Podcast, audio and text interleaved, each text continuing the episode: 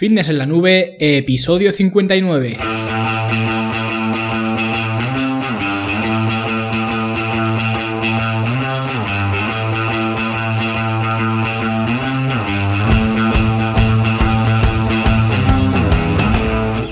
Un viernes más aquí a vuestro podcast a Fitness en la Nube, donde hablamos de fitness, de nutrición, de entrenamiento y donde cada viernes, cada semana os traigo las técnicas, los consejos, las herramientas, los eh, recursos y como lo queráis llamar para que construyáis un mejor físico y tengáis un estilo de vida más activo y más saludable. Hoy 8 de diciembre ya estamos eh, cruzando la línea roja de las eh, navidades y es precisamente de lo que vamos a hablar hoy. Vamos a hablar de cómo eh, mantenernos en forma durante estas eh, fechas porque hay gente que le preocupa mucho el daño que puede producir este mes en su, en su físico. Normalmente esta gente suele ser la más eh, principiante o la que está un poco tonteando con el ejercicio físico no metiendo la patita poco a poco que no tiene nada de malo porque todos hemos estado ahí pero la gente más curtida en el gimnasio sí que es verdad que o en cualquier otra actividad también que requiera un rendimiento físico sabe manejar mucho mejor estas eh, fechas porque les cuesta eh, mucho más salir de la, de la, rutina. Así que por eso, pensando especialmente en aquellas eh, personas con menos experiencia, pues os voy a dar hoy la guía de supervivencia para estas navidades. Pero antes, como siempre, fitnesselanube.com barra club, vuestra plataforma virtual para construir un físico atlético, musculado y saludable. Tenéis todo tipo de dietas, entrenamientos para hacer en casa entrenamientos también para hacer en el gimnasio, eh, audio de coaching, cursos, que es lo que más os suele eh, gustar. Tenemos el curso para superar el sobrepeso, el curso de entrenamiento y nutrición para personas eh, de más de 40 años y próximamente tendremos el curso para optimizar el sueño y la recuperación, que ya os digo que, que, estoy preparando, ¿vale? Yo os lo dije en su día y sigo preparándolo. Así que si te interesa acceder a todos estos contenidos por solo 5 euros al mes, puedes entrar y por supuesto pues tendrás eh, mi soporte para que no tengas ninguna duda de cómo utilizar eh, todo esto, ¿vale? Y ya volvemos eh, a la guía de supervivencia navideña de la que vamos a hablar hoy para mantenernos en forma en estos eh, meses eh, de curvas ¿no? que se nos vienen encima. Y lo primero que voy a recomendar es eh, no variar la lista de la compra. Este sería mi primer consejo y sé que es algo muy goloso hacerlo ahora ¿no? y muy tentador entrar al supermercado y tener a tu disposición pues todos estos dulces, chocolates, mazapanes, trufas y bueno, de todo lo que os podáis imaginar, ¿no? Que lo tenéis nada más entrar a cualquier eh, supermercado, no se puede evitar, ¿no? Y de hecho está colocado así para que no se pueda evitar, ¿no? Es marketing de supermercado. Y obviamente tenemos que eh, mantenernos alejados de, todo esto y por una razón muy sencilla. Y podéis pensar, bueno, la razón sencilla es que es porquería, ¿no? Y sí, tenéis razón. Pero la razón a la que quiero eh, apelar, ¿no? Es que en, realmente no queréis comprar esas cosas. Y la prueba está en que durante todo el año eh, no has comprado una caja de turrones o de mazapanes o de figuritas, ¿no? O, o lo que sea, ¿no? Y se venden, ¿eh? Que si tú quieres en julio una caja de turrones, la tienes, que no es como la fruta que es de temporada, ¿no? Entonces, estas compras eh, ni siquiera eh, son por ese sistema de recompensa del cerebro, ¿no? Que nos eh, proporcionan estos alimentos que son muy golosos, ¿no? Que muchas veces es el culpable de que metamos en el carro de la compra eh, pues cosas que, que, no debemos echar, ¿no? Y que realmente pues no, no, queremos echar. Sino que en este caso son compras más sociales. Lo compramos porque, porque es Navidad, ¿no? Y obviamente como es Navidad, pues los supermercados se encargan de, de que veamos todos estos productos en cada pasillo para recordarnos siempre que es Navidad, ¿no? Igual que los villancicos, igual que los adornos. Y si con eso consiguen que en lugar de llevarte eh, pues solo una caja de mazapán, te lleves una caja de mazapán, un jamón, un vino, y un kilo de langostinos, ¿no? Pues eso que se llevan, ¿no? Realmente esto está montado de esta manera, es muy social todas estas eh, fechas, ¿no? Así que lo primero que tendríamos que tener en cuenta sería esto, sería mantener intacta nuestra lista de, de la compra, que por cierto Para los que sois eh, socios del club, tenéis una lista de la compra eh, completa para que os llevéis eh, al súper, ¿no? Y os llevéis del súper lo que realmente necesitáis. Y esto es importante porque, aunque compremos cosas para los demás, cosas de estas que os he hablado, ¿no? Chocolates, golosinas y demás, para ser un buen anfitrión cuando vengan los familiares, los cuñados, los primos y, y demás, ¿no? realmente el que se va a comer todo eso vas a ser tú. Si está en tu casa, en tu entorno, hay muchas opciones, muchas posibilidades de que seas tú el que se lo acabe eh, comiendo. Y esto eh, ocurre siempre. Yo cuando voy a mi casa, mis padres tienen de todo, ¿no? Tienen turrones, mazapanes, eh, nevaditos, eh, chocolates, bueno, de todo esto, ¿no? Y, eso, y cuando yo me voy y las, las, visitas se van también, eso se queda allí, ¿no? Y son ellos los que se lo acaban comiendo. Entonces tienes que controlar muy bien ese círculo, tu zona de influencia, y en este caso tu casa debes verlo como tu castillo, ¿no? Tienes que controlar lo que entra ahí, porque siempre el control viene de dentro afuera, como cualquier otra cosa, y siempre hablo de lo mismo, ¿no? Las sensaciones del entrenamiento siempre son de adentro afuera, las sensaciones de la alimentación siempre son de dentro eh, afuera. Y en el caso del control, eh, o de las cosas que controlas es igual, ¿no? Siempre viene de dentro a fuera. Porque una vez que pones un pie fuera de tu casa, el mundo está lleno de, estímulos, ¿no? Los escaparates llenos de, dulces, el olor de, de, las castañas, ¿no? Y todo eso realmente no lo puedes eh, controlar, solo puedes controlar eh, tu comportamiento hacia esos estímulos. Pero en tu casa no, en tu casa es diferente, en tu casa eh, mandas tú, ¿no? Y si en tu casa no se fuma, el que venga ya lo sabe. Y si en tu casa no entra comida basura, el que venga eh, ya lo sabe, ¿vale? Así que esto deberías tenerlo en cuenta cuando vayas al supermercado la próxima semana a hacer la, la, compra, ¿vale? Y luego más cosas que quería comentar, aparte de tener tu casa limpia, como haces todo el año, porque esto no es algo que sea solo válido eh, para estas fechas más especiales, sino que deberías tenerlo en cuenta todo el año. También hay que tener en cuenta eh, la duración de las navidades, porque realmente las fechas clave de las eh, navidades son pues la Nochebuena, la Nochevieja y si quieres alargarlas un poco más, pues Año Nuevo y Navidad, ¿no? Pero en total son cuatro comidas, son cuatro fechas, entonces nadie pierde la forma por hacer cuatro comidas libres en diez días, ¿no? Quizá no es lo ideal, o bueno, seguro que no es lo ideal, pero no supondría mayor problema, pero ¿cuál es el verdadero problema? Eh, que se nos ha ido un poco de las manos, ¿vale? Ahora tenemos en Nochebuena, Nochevieja, Navidad, Año Nuevo, 18 cenas de Navidad, la cena de empresa, eh, yo tengo hasta cumpleaños, ¿vale? Incluso ahora hay hasta, hasta bodas, ¿no? En estas fechas que yo pensaba que no había, que la temporada de bodas ya había terminado, ¿no? Pero es que el otro día justo me enteré de que, de que sí que hay, ¿no?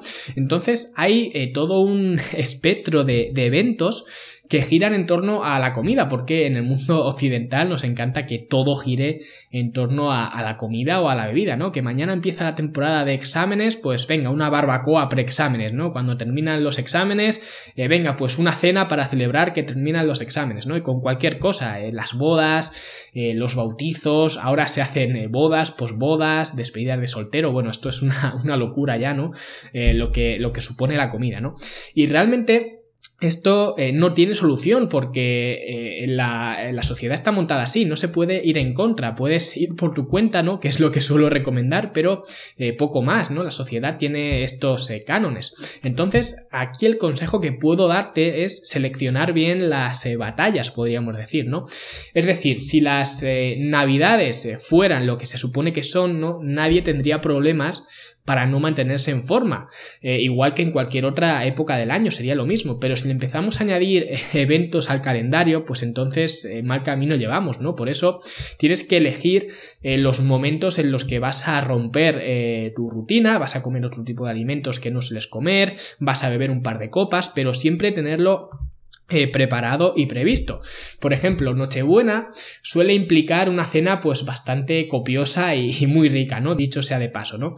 Pues lo que mucha gente hace es, eh, con la excusa de ser Nochebuena, pues sales a las 12 del mediodía a tomar unas cañas, luego comes por ahí de tapas, cualquier cosa que, te pongan, ¿no? Luego empiezas con las copas y luego llegas a casa que no sabes eh, ni dónde estás, ¿no? que a veces no te levantas ni para cenar y si te levantas para cenar, pues coges la fuerza justa para para cenar y luego sales otra vez, ¿no? Y esto es justamente eh, lo que tienes que evitar, ¿no? Que vayas a hacer una cena eh, fuera de lo normal, pues no implica que todo tu día tenga que ser fuera de, lo normal, al revés. Durante todo el periodo navideño deberías mantener en todo momento tu estructura y tu eh, rutina. Si haces 4, 5, 6 comidas al día, ¿no? Pues seguir haciéndolas exactamente igual, a las mismas horas y las mismas cantidades. Tampoco intentéis eh, compensar eh, calorías ni recortar muchas calorías los días eh, anteriores a, estas comidas copiosas, ¿no? Para luego daros un festín ni nada de eso porque no funciona. Además, seguro que los que me estáis escuchando, que muchos de los que me estáis escuchando, ya lo habéis probado y sabéis que no funciona porque luego os acabáis comiendo hasta, hasta el mantel de la mesa, ¿no? Y acabáis hinchados, perezosos y si encima tienes problemas emocionales con la comida, que la gente se piensa que esto es algo eh, muy raro, ¿vale? Que le ocurre a uno de cada diez, pero realmente no es tan raro.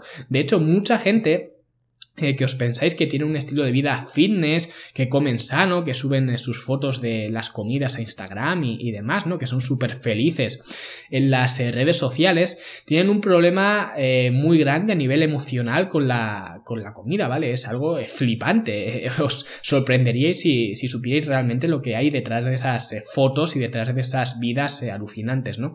Y estas cosas, pues no hacen más que agravar estos problemas. Así que mantén tu rutina el 95% del tiempo y deja ese 5% eh, de margen ¿no? para las fechas clave y en los momentos eh, clave. En este caso, en Nochebuena, pues normalmente sería la cena, ¿no? Y el resto del día, pues sería un día normal, un día convencional.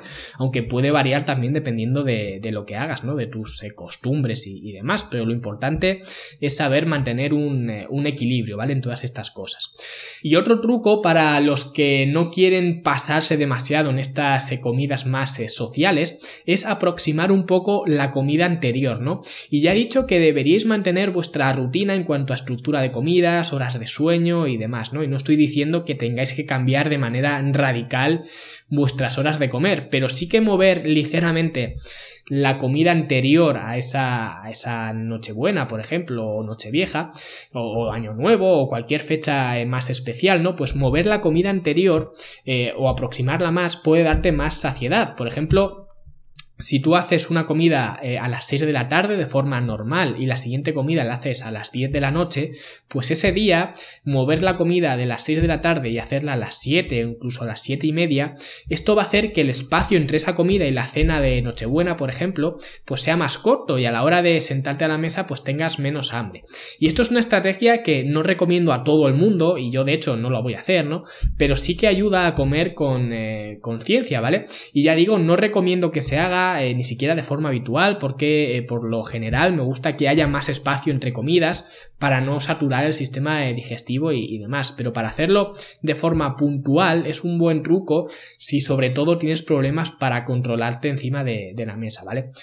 Y ahora voy a hablar del entrenamiento y yo en lo personal eh, recomendaría utilizar estas fechas para aumentar los eh, entrenamientos, aumentar el volumen de, trabajo que hacemos en los entrenamientos, ¿vale?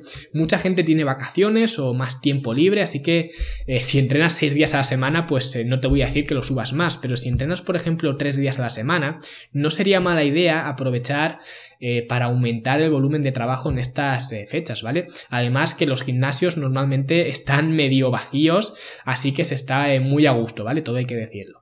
Y luego en enero será otro cantar, pero bueno, normalmente eh, la gente suele recomendar eh, lo contrario, ¿no? Ya que en estas fechas todo el mundo va eh, como loco con un montón de, cosas que hacer, ¿no? Pues se suele recomendar que no te agobies y si no puedes entrenar los cuatro días que entrenas de forma habitual, ¿no? Pues eh, entrena a tres y, demás, ¿no?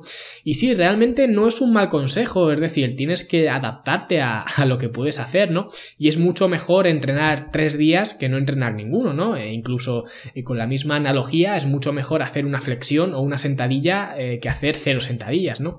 Pero si de verdad estás eh, comprometido contigo mismo, realmente este consejo no me vale porque me parece muy extraño que alguien no tenga cuatro horas disponibles a la semana, ¿vale? No estoy hablando de al día, pero a la semana para entrenar Y si piensas que eso es lo que te ocurre a ti, pues a lo mejor es que eh, no estás lo suficientemente comprometido como para eh, hacer de tus entrenamientos una prioridad. Y tampoco ocurriría nada, ¿vale? Pero tienes que ser consciente de cuáles son eh, tus prioridades. Y si realmente este es tu caso, ¿vale? Es, una de esas personas, una de cada 100 personas que no puede sacar este tiempo para, para entrenar, ¿no? Cuatro horas a la semana pues eh, sí, evidentemente, si no puedes entrenar cuatro días, entrena tres, pero ya digo, es un buen momento para aumentar tus entrenamientos y no reducirlos, ¿vale? Porque normalmente tenemos eh, más tiempo libre. Además, eso nos hace ceñirnos más al resto de nuestra rutina eh, diaria, porque si sabemos que mañana tenemos que ir a entrenar, hoy nos vamos a preocupar de comer bien y descansar bien y no me voy a emborrachar con los amigos para poder ir mañana al gimnasio y poder tirar bien, porque eh, lo que no quiero es ir al gimnasio a perder el tiempo, ¿no? Y si nunca antes has entrenado, ¿vale? Que esto sería otro espectro de, gente, pues la teoría normal es que eh, te esperes al 2 de enero para, empezar, ¿no? Y tomarse estos días como los últimos días de, libertad, ¿no? De vida, ¿no? Por así decirlo, para darte el gusto y tener, eh, pues como digo, esa, esa libertad de, de actuar y de comer lo que quieras y de beber lo que quieras, ¿no? Pero esto realmente es un error. Primero, porque si te has comprometido realmente a cambiar tu físico y no empiezas hoy, todo lo que hagas va a ser perder el tiempo. Si en lugar de empezar el 8 eh, de diciembre, que es hoy, ¿no? Empiezas el 2 de enero o incluso el 7 de enero, si te esperas hasta después de, de, Reyes, ¿no? Lo único que vas a conseguir es perder un mes, ¿no? Ya no vas a empezar desde cero, sino vas a empezar desde menos uno o incluso desde más abajo, porque lo que normalmente eh, se suele hacer es aprovechar este sprint final, ¿no? Antes de ponernos en forma y meternos todo lo que nos entre con la excusa de que el día 2 empiezo, ¿no? Y entonces, aunque pienses que estás haciendo algo bueno porque has decidido a, eh, te has decidido a cuidar tu cuerpo, realmente estás haciendo algo peor, ¿no? Que es machacar aún más a tu cuerpo en, estas fechas, ¿no? Con el lema o esgrimiendo el lema, ¿no? De, bueno, en enero me pongo a tope, ¿no? Y esto eh, sé que psicológicamente es muy eh, poderoso, pero si lo miras con perspectiva, con lógica, ves que no tiene sentido eh, empezar mañana cuando puedes empezar hoy, ¿no? Y yo cuando estaba en la carrera muchas veces nos decían que, eh, ¿qué prefieres, no? ¿Mil euros hoy o mil euros dentro de un año, ¿no? Y con tu cuerpo es lo mismo, tienes que hacerte esta pregunta, ¿no? ¿Qué prefieres, mil euros hoy o mil euros dentro de un año? Y seguro que cuando respondas la pregunta sabrás cuándo empezar a, entrenar y a cuidar tu cuerpo. Y el último tema que quiero tratar hoy para esta guía de supervivencia es el tema del alcohol. Y es que estas fechas están eh, plagadas de, alcohol, ¿no? Los del gaitero se frotan las manos. Y esto realmente es bastante eh, personal y es un tema muy delicado porque cada uno tiene una visión diferente del alcohol, de si el alcohol afecta nuestro rendimiento, si no afecta, si un par de eh, copas no pasa nada, si hay que evitarlo a toda costa. Cada uno puede hacer lo que quiera, evidentemente, ¿no? Pero lo que hay que tener claro es que el alcohol bueno no es, ¿no? Y eso no creo que haya nadie que lo discuta, aunque siempre te viene el listo con lo del vaso de vino, ¿no? Y el resveratrol, ¿no? Que está ahora muy de moda. Pero lo cierto es que el alcohol no te va a aportar nada, o al menos eh, nada bueno, ¿vale? Y sí que puede tener eh, ciertos beneficios eh, sociales, entre comillas, ¿vale? O que la gente pueda percibir esos beneficios sociales, pero aún así, si no eres capaz de salir sin beber, sinceramente tienes un problema y esto tienes que verlo de esta manera, ¿no? Tienes que ver lo que el alcohol te lo que el alcohol te da, lo que el alcohol te aporta y lo que el alcohol te quita. Yo, por ejemplo, no tengo ninguna necesidad de levantarme al día siguiente sintiéndome como si me hubiera pasado un camión por encima y perder el día entero en, muriéndome en la cama porque ya lo he hecho y ahora mismo pues eso no me aporta nada, ¿vale? Y no digo que en algún momento de mi vida eh, me vuelva a pasar, pero de forma general esos días se han acabado porque yo quise que se acabaran, ¿no? Porque vi que los efectos sociales, como digo, del alcohol no compensaban el perder eh, un día de mi vida en, la cama. Y, no me quiero extender más eh, con el tema del alcohol porque creo que ya lo he tratado en muchas ocasiones. Hice un episodio del podcast, precisamente yo creo que hace un año o por ahí, porque también lo hice por estas fechas, eh, hablando del alcohol, que podéis escuchar, obviamente. También escribí una guía que os podéis descargar totalmente gratis sobre cómo manejar el alcohol para que no afecte a tu rendimiento deportivo, que os dejaré el enlace en las notas del episodio, ¿vale? Para que la podáis eh, descargar. Y de hecho os recomiendo que lo hagáis porque son consejos eh, muy útiles los que hay en la guía para manejar este tipo de situaciones que yo en la época en la que bebía eh, más no quizá más cantidad, porque hace ya años que no bebo en, mucha cantidad, ¿no? Pero sí que de forma más frecuente, pues eh, yo solía utilizar estos consejos y de hecho estas navidades, eh, si tengo alguna noche de estas eh, con alcohol, pues sin duda alguna seguiré estos consejos al pie de la letra, ¿vale? Como hacía cuando lo tomaba de forma más frecuente. Y ya lo último que quiero recomendarte es que utilices las navidades para lo que realmente son, ¿vale? Para volver a ver a tu familia, a tus amigos, eh, pasar unos días con ellos para ponerse al día, ¿no? Y demás, que eso es lo más importante. Además, como ya he dicho, parece que la comida nos persigue y que en cualquier fecha la comida es la reina, ¿no? Pero hay otras cosas que puedes hacer con tus amigos o amigas o familiares que hace mucho que no ves y que te apetece eh, estar con ellos, ¿no? Como es normal, pero que no tiene que ser necesariamente sentarse a una mesa llena de, comida, ¿no? Puedes echar una pachanga de fútbol, puedes ir a un eh, circuito de karts, eh, hacer escalada, ¿no? Hay 10.000 actividades que se pueden hacer, ¿no? Y ya la cena o la comida para culminar el, evento, pero no solo basarse en, la comida. Así que esta sería un poco la guía de supervivencia para las eh, navidades que se puede eh, resumir sencillamente en una palabra, ¿no? Que sería moderación. Al final las navidades no son las culpables de que engordes o pierdas la forma o el físico o lo que sea, ¿no? La gente tiene un error de concepto muy grande pensando que lo que hagan desde Nochebuena a Año Nuevo es de extrema importancia, cuando en realidad lo que de verdad importa es lo que hagamos desde Año Nuevo hasta Navidad, ¿vale?